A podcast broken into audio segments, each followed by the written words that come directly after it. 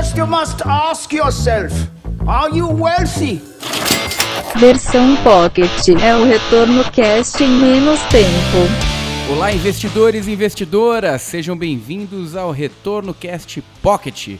Eu sou Luiz Felipe Vieira, estou aqui também com Felipe Medeiros e Danilo Ardengue. E o tema de hoje, na verdade, é até um tema recorrente que a gente vem recebendo. Inclusive, foi um e-mail que recebemos do Marcos Almeida, uma dúvida que é recorrente. A minha carteira está funcionando? Está dando certo? Está, está bem correlacionada? Está bem segura, né? Até sendo mais específico, o que ele coloca no e-mail é: Minha carteira está boa?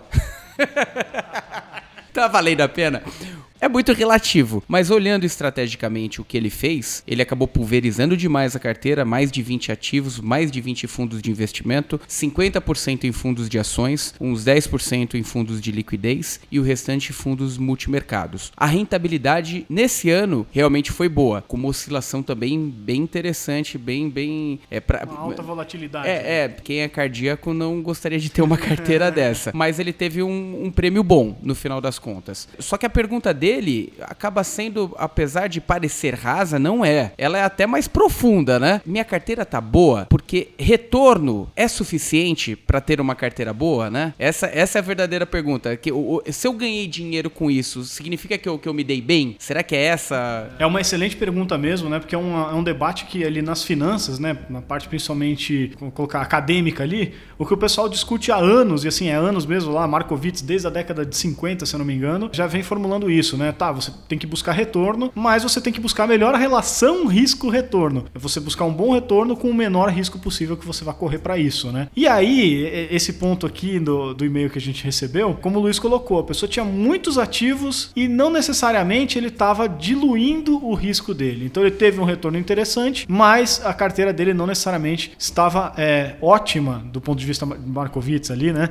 Mas não estava otimizada para diversificação de risco. E aí eu acho que esse é o tema principal que a gente vai falar aqui, né? Por que não estava e como fazer uma diversificação mais bem é, feita. E né? o legal desse assunto é que é o seguinte, né? Apesar da carteira dele ter rendido muito bem nesse ano, bem acima do CDI, bem acima do, dos benchmarks padrões aí que a gente acompanha, e ter muitos ativos dentro da carteira, ele chega num ponto que a carteira não está nem tão diversificada. A carteira acaba ficando talvez até um tanto quanto pulverizada. Por dois motivos. O primeiro é porque muitos ativos que, que tem na carteira dele estão, no final, investindo na mesma coisa, que são ações da Bolsa Brasileira. E independente de qual ação você faça no stock picking esse ano, praticamente tudo subiu. Basta ver os especialistas que surgiram já em tudo quanto é lugar, que todo mundo está acertando as ações que estão subindo esse ano. Mas quase tudo subiu esse ano. Então, óbvio, uma carteira de ações tende a subir. E o segundo ponto é que ele tem tanto fundo diferente, fundos bons na carteira, as carteiras desses fundos fundos acabam muitas vezes até se interpolando, que ele acaba pulverizando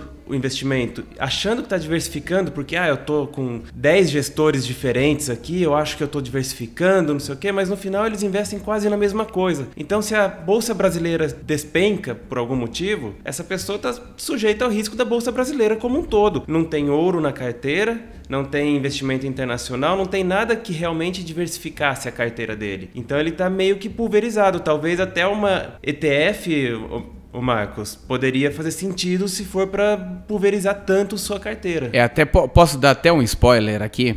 Ah vou aproveitar. Logo mais a gente está subindo uma ferramenta no Mais Retorno, mas é uma ferramenta que a gente já usa internamente, tá? Para quem não sabe, o Mais Retorno, além do conteúdo. Logo mais eu não sei, né? Porque eu não sei quando vai sair esse episódio, é verdade, né? É verdade, às vezes já. Tá, provavelmente já vai estar tá no ar, viu? é, boa, boa. É, não, é, não vai ser nem mais spoiler, mas vamos lá. Para quem não sabe, o Mais Retorno, além do conteúdo educacional, nós temos uma área muito forte de tecnologia dentro da empresa, né? Então nós acabamos passando essa carteira do Marcos, viu, Marcos? Você que deve estar nos ouvindo aí nesse podcast, passamos sua carteira no, no, no, nos nossos sistemas de tecnologia, né, para verificação dos ativos. E quando a gente olhou correlação, principalmente dos ativos de renda variável, eles tinham um percentual muito grande. Ficou tudo no azulzinho, né, Danilo? É. Eu achei que ele ia terminar de falar. Bom, mas de, de qualquer forma, o- a carteira ela estava altamente correlacionada, correlações acima de 0,75. eh, quer dizer, no final das contas, a diversificação era quase nula, né? Lógico, num cenário de alto, e Bovespa subindo pra caramba aí no ano de 2019, funcionou muito bem. Mas quando a gente coloca a relação das estratégias atuais, se a gente pega a situação atual da carteira e coloca no cenário de 2008, que foi um cenário de queda aí no, no Ibovespa de 41%, o impacto negativo nessa carteira foi muito grande. Então, Marcos, funcionou nesse ano, mas você arriscou. É, e é justamente esse o perigo, né? Porque assim, no, no mercado subindo, todo mundo começa a ficar se sentindo especial, especialista, que acerta todas as tacadas. Mas se vem esse cenário que o Luiz falou aí de cair 40%, é muito provável que talvez o, o Marcos ia desfazer de toda a carteira dele e assumir esses 40% de prejuízo, né? E assim, além dessa questão de não estar diversificando muito bem o risco dele, né? Ele traz uma complexidade desnecessária, né? Não precisaria ele ter 10 fundos de ações. Se ele tivesse ali, por exemplo, três fundos, talvez quatro no máximo, já estaria bem diversificado em, sei lá, as estratégias de cada gestor, aí com algumas empresas diferentes que cada gestor teria em carteira, né? E estaria de bom tamanho. Acompanhar quatro fundos, quatro cartas mensais de gestores, ou enfim, acompanhar do jeito certo mesmo, já é um pouco complexo. Agora, acompanhar 20 fundos. Né? Como é que você vai fazer isso? Meio que você vai deixar lá e seja o que Deus quiser, você não vai acompanhar direito. Então esse é o ponto da diversificação. Você tem que, de fato, colocar na sua carteira ativos ali que eles não, não têm essa correlação que a gente falou aqui, né? Que eles não vão caminhar na mesma direção ao mesmo tempo, mas também você não precisa ter muitos desses ativos. Você só precisa ter realmente que esse, eles andando em direções diferentes para se acontecer aí uma catástrofe, você não vai sentir o impacto todo no, no seu bolso. É, e né? como o Danilo falou, inclusive até o Warren Buffett fala isso. Se tiver muitos ativos ali, vale a pena tirar, não paga 2% pro gestor, não paga a taxa de performance pro cara, coloca numa ETF, coloca no Small 11, coloca no, no Bova 11, coloca no IVVB 11, diversifica em ETF. E até para completar, esses dias a gente estava conversando com um gestor muito renomado do mercado aí que tem alguns bilhões na carteira da asset dele. E ele contou um pouco sobre os investimentos pessoais dele. E aí uma coisa curiosa, né? Ele falou: "Pô, Peguei o meu rendimento desse ano aqui, falei, eu sou um gênio, tá tudo subindo. Eu tinha montado uma correlação aqui com isso daqui na carteira, diversificação internacional, mais aquilo, e tá tudo subindo. Então, sou um gênio, tô ganhando dinheiro em todas as pontas do meu investimento. Aí ele disse que parou um pouco para pensar, refletiu melhor e falou: Puta, mas será que eu tô realmente diversificado? Porque se tudo subiu, será que eu sou um gênio? Ou se quando o mercado cair não vai ter nada mais para segurar minha carteira? E aí isso fez ele repensar muito a carteira pessoal dele de investimentos. Eu não posso citar o nome, mas é é um gestor que cuida de alguns bilhões aí no mercado. E essa reflexão dele fez até eu mesmo repensar a minha carteira, né?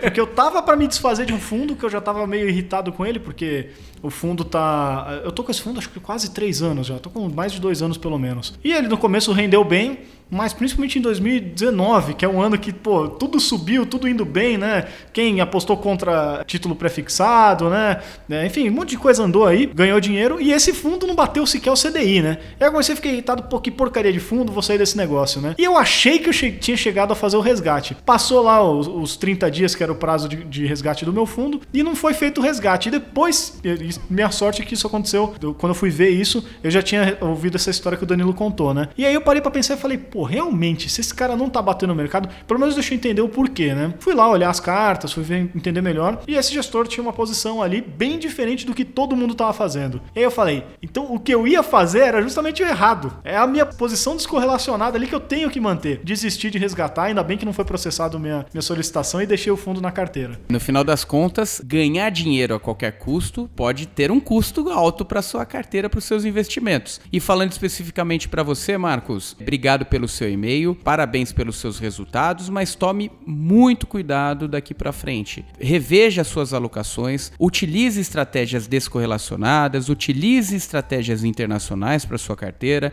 estratégias ponderadas, para que você tenha um equilíbrio de resultado e isso seja sustentável. Porque uma frase que normalmente eu falo, o que mais impacta a vida do investidor? Dobrar o patrimônio ou perder o patrimônio? Dobrar o patrimônio é ótimo, ótimo, só que você tem acesso às mesmas coisas, talvez com mais intensidade. Perder o patrimônio, realmente você pode perder a vida, pode perder família e por aí vai, né? Então tome cuidado, diversifique melhor essa carteira. Não significa que você vai aumentar a quantidade de ativos, na verdade até diminui um pouco aí a quantidade desses seus ativos na carteira. Só para finalizar com Warren Buffett, que o pessoal gosta bastante, tem duas frases famosas dele, né? É uma é assim: ah, primeira regra, nunca perca dinheiro. Regra número dois, né? Nunca esqueça a regra número um. Então, uma das coisas é nesse sentido, né? Perder dinheiro dói muito mais do que você querer ganhar dobrado, né? E a segunda frase do Warren Buffett também tem a ver com isso. Eu não lembro se a frase é exatamente assim, tá? Mas era alguma coisa assim. Quem diversifica demais não sabe o que está fazendo. Então é isso, tem que diversificar, tem que se proteger para não tomar prejuízo aí muito forte e tal, mas tem que diversificar direito, você não precisa ter um milhão de ativos não. Né? Uma carteira pequena, mas bem descorrelacionada funciona muito melhor. E se você ficou interessado em, em participar aqui do nosso Retorno Cast, se tiver alguma dúvida, alguma crítica aí, manda pra gente no e-mail retornocast@maisretorno.com e até a próxima. Você ouviu Retorno Cast Pocket.